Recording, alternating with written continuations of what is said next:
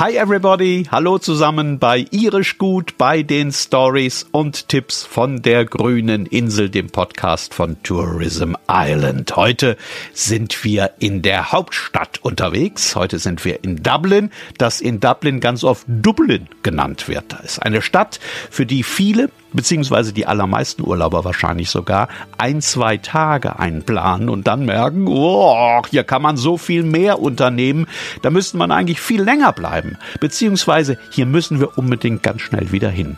Möglicherweise habt ihr die Erfahrung ja auch schon gemacht. Weil Dublin so unglaublich vielseitig ist und jede Menge Möglichkeiten bietet, ist das mit der Podcast-Folge heute dann auch ganz so ähnlich wie mit einem Kurzbesuch dort. Man bekommt bei weitem nicht alles unter, was man erzählen möchte. Deswegen vorneweg jetzt schon mal ein Sorry, wenn euer Lieblings-Dublin in der Irisch Gut Folge heute möglicherweise nicht auftaucht. Wir haben aber wie immer jede Menge Zusatzinfos in die Show Notes gepackt. Da findet ihr ganz viele Links, die euch bei eurem nächsten Dublin-Besuch bestimmt ganz nützlich sind.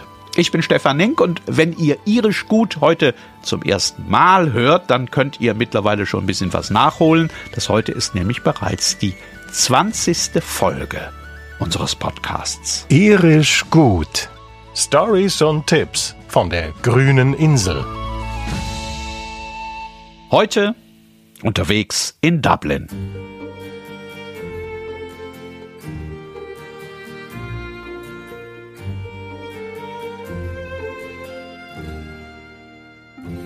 Vielleicht das Wichtigste gleich mal vorneweg. Ihr könnt diese Stadt problemlos zu Fuß entdecken. Dublin ist wie gemacht zum Schlendern und Flanieren und Bummeln. Und wenn ihr als erstes Mal einen Überblick bekommen wollt, dann fangt ihr mit eurer Stadterkundung am besten am Fluss an. Die Liffey trennt Dublin in die North Side und in die South Side. Auf der North Side seid ihr wahrscheinlich ein bisschen weniger unterwegs. Das alte Dublin mit seiner imposanten Architektur, das findet man auf der South Side.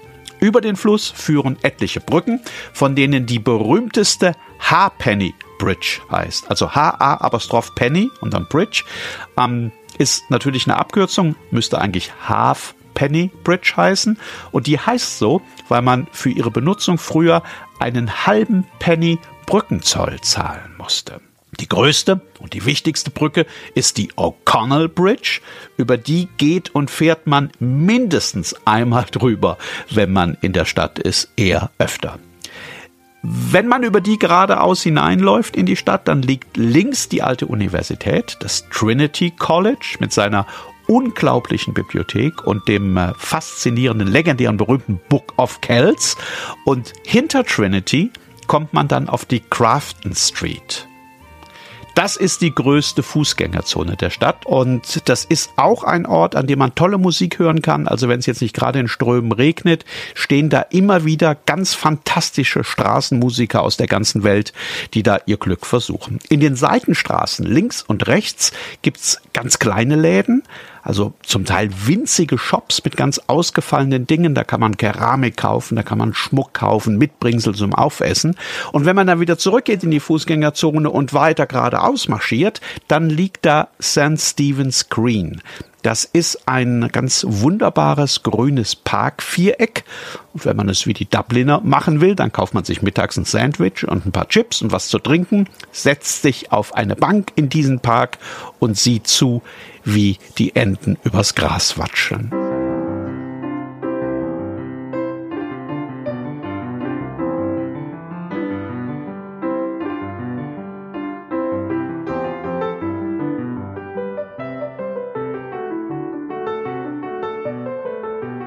Um den Park herum, kann man dann auch mal hinschauen, stehen etliche dieser georgianischen Häuser mit ihren prächtigen Fassaden und den bunten Türen, für die Dublins Innenstadt berühmt ist. Und in den abzweigenden Straßen stehen davon dann noch viel, viel mehr. Das ist diese Art von Haus, bei der man sich immer vorstellt, wie das wohl innen drin aussehen mag. Also wenn das draußen schon so majestätisch ist, haben die wirklich nur Jahrhunderte altes Mobiliar in diesen Häusern? Oder vielleicht zwischendrin auch mal ein Bücherregal von Ikea. Und hört man in diesen Häusern wirklich nur klassische Musik und trägt Anzug?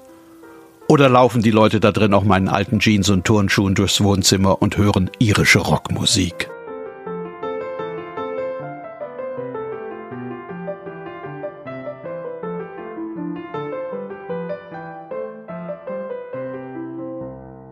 So, jetzt haben wir schon mal einen ersten großen und groben Überblick und viel von dem, was man in Dublin unternehmen kann, lässt sich tatsächlich über diese kurze Achse erreichen. Und wenn man im Kopf behält, wo der Fluss ist, wo die Crafton Street ist, wo St. Stephen's Green ist, dann findet man sich in der Stadt sowieso und ganz schnell ohne Stadtplan und auch ohne Google Maps zurecht. Wenn man sich trotzdem mal verläuft und in einer Ecke landet, in die man vielleicht gar nicht wollte, dann entdeckt man da ja möglicherweise sein ganz spezielles Lieblings-Dublin.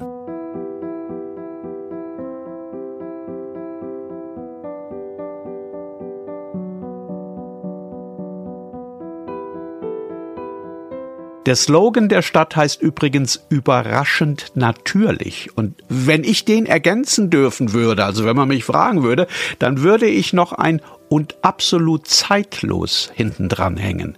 Es gibt tatsächlich etliche Ecken in Dublin, in denen hat man den Eindruck, die Zeit halte die Luft an. Und das schon seit ein paar Jahrhunderten. Die alte St. Patrick's Cathedral ist so ein Ort. Dublin Castle natürlich. Und auch die Universität, die immer noch so aussieht, als komme gleich Jonathan Swift in Perücke und Gehrock aus der Tür.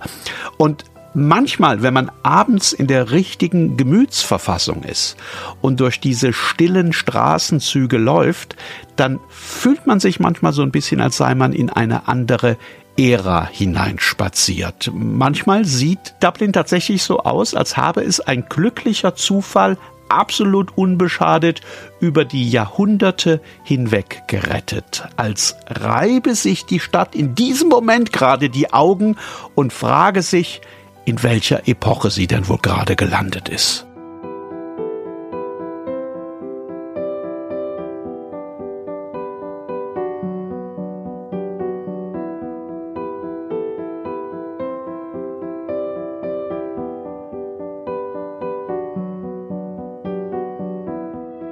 Tja, und dann geht man um zwei Ecken und ist plötzlich in einem Viertel, in dem sich Restaurants und Pubs und Clubs aneinanderreihen und man sich ratzfatz wieder in der Gegenwart befindet. Dublin hat ein ganz tolles Nachtleben, vor allem seine Pubs sind natürlich weltberühmt. Äh, Pubs in Irland sind ja generell Orte, die irgendwie ganz viel auf einmal sind. Also Orte zum Essen und Trinken, klar, aber auch zum Diskutieren und Debattieren, zum Grübeln, zum Feiern, zum äh, Löcher in die Luft starren und zum Mitsingen und manchmal sogar zum Tanzen. Und die Pubs in Dublin sind da keine Ausnahme. Wer tagsüber vielleicht schon im Guinness Storehouse war oder im Irish Whiskey Museum, der weiß abends am Dresen natürlich ganz genau, was er bestellen wird und könnte sogar schon mit dem Wirt fachsimpeln, wenn der Wirt nicht gerade so viel zu tun hätte. Mein Lieblingspub ist die Long Hall in der South Great Georges Street. Das ist eine na, das ist eine Kneipe wie eine Zeitkapsel. Da wurde 1881 das bisher letzte Mal renoviert. Seitdem ist da alles so geblieben, wie es 1881 war. Super Adressen sind aber auch das Stag's Head, die Swan Bar in der York Street oder die Palace Bar in der Fleet. In deren Hinterzimmern haben Dublins große Literaten früher gerne aus ihren Werken rezitiert. Dann gibt's noch das Brazen Head, das ist der älteste Pub Dublins. Die haben sogar einen sehr schönen Biergarten und die haben jeden Abend Live-Musik. Und im O'Donoghue sind die legendären Dubliners früher regelmäßig aufgetreten. Das ist ein Labyrinth aus verschachtelten Räumen, in denen man in kleinen Nischen und Abteilen sitzen kann, die durch Glas- und Holzwände voneinander abgetrennt sind. Da trinken dann auch all die ihr Guinness, für die der Pub ein Rückzugsort ist. Das ist er auch manchmal. Eine Höhle, eine Insel. Aber selbst diese zurückgezogenen Gäste wären garantiert munter, wenn dann gegen halb zehn am Abend die Band kommt. Das Irish Whiskey Museum habe ich ja eben schon kurz erwähnt, das Guinness Storehouse auch. Das ist nicht bloß Stammsitz des Unternehmens, sondern gleichzeitig auch ein fabelhaftes Museum, in dem man alles über die Herstellung von Bier lernen kann. Und wenn man schon da ist, kann man sich mal oben in die Gravity Bar setzen. Da hat man wahrscheinlich den besten Rundumblick über die gesamte Stadt. Aber natürlich gibt's noch viele, viele andere Museen in Dublin, die man sich anschauen sollte. Mal wieder viel zu viele, um sie hier aufzuzählen. Da schaut ihr am besten auch auch mal in die Show Notes. Ähm, da stehen viele drin. Aber eins möchte ich euch besonders empfehlen. Das ist das National Museum of Archaeology. Da erfährt man alles über die Geschichte Irlands und auch über die Geschichte Dublins natürlich. Von dem Moment an, an dem die Wikinger damals hier an Land gegangen sind und die Stadt gegründet haben. Und irgendwie bin ich jetzt schon wieder bei dem Aspekt absolut zeitlos gelandet, oder? Also auf jeden Fall ist das ein wirklich sehenswertes Museum, auch für alle, die die Wikinger nur aus dem Streaming-Fernsehen kennen und die endlich mal so ein echtes Wikinger-Schwert sehen wollen. Und kostenlos ist das Museum auch noch.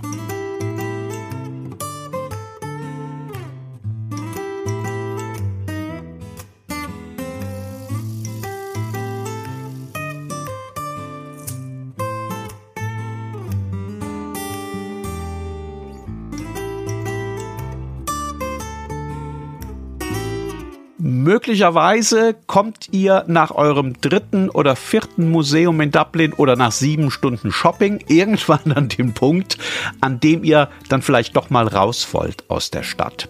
Das geht in Dublin völlig problemlos. Mit der Dartbahn seid ihr in einer halben Stunde irgendwo in einem kleinen Ort an der Küste. In Dalkey zum Beispiel oder in Malahide oder auf der Halbinsel Howth. Das ist mein Lieblingsausflugsziel von Dublin aus. Der Bahnhof liegt direkt an einem großen Hafen. Da kann man dann zusehen, wie die Fischer reinkommen und in einem Restaurant gleich an der Mole die möglicherweise besten Fish and Chips seines Lebens essen, falls man die Möwen in Schach halten kann, die das natürlich auch wissen. Um die Kalorien muss man sich keine Sorgen machen. Man kann nämlich gleich anschließend die wieder abarbeiten, indem man eine Runde auf dem Lower Cliff Loop dreht. Das ist ein Rundweg auf dieser Halbinsel Insel direkt über dem Meer mit spektakulären Aussichten hinaus auf die See. Und weil der immerhin sechs Kilometer lang ist, hat man danach schon wieder so ein bisschen Appetit, wenn man zurück im Ort ist. Und man könnte dann eigentlich schon wieder, aber ihr möchtet ja zurück nach Dublin, oder? Also nehmt die nächste Dart oder den nächsten Bus in einer knappen halben Stunde seid ihr zurück im Zentrum.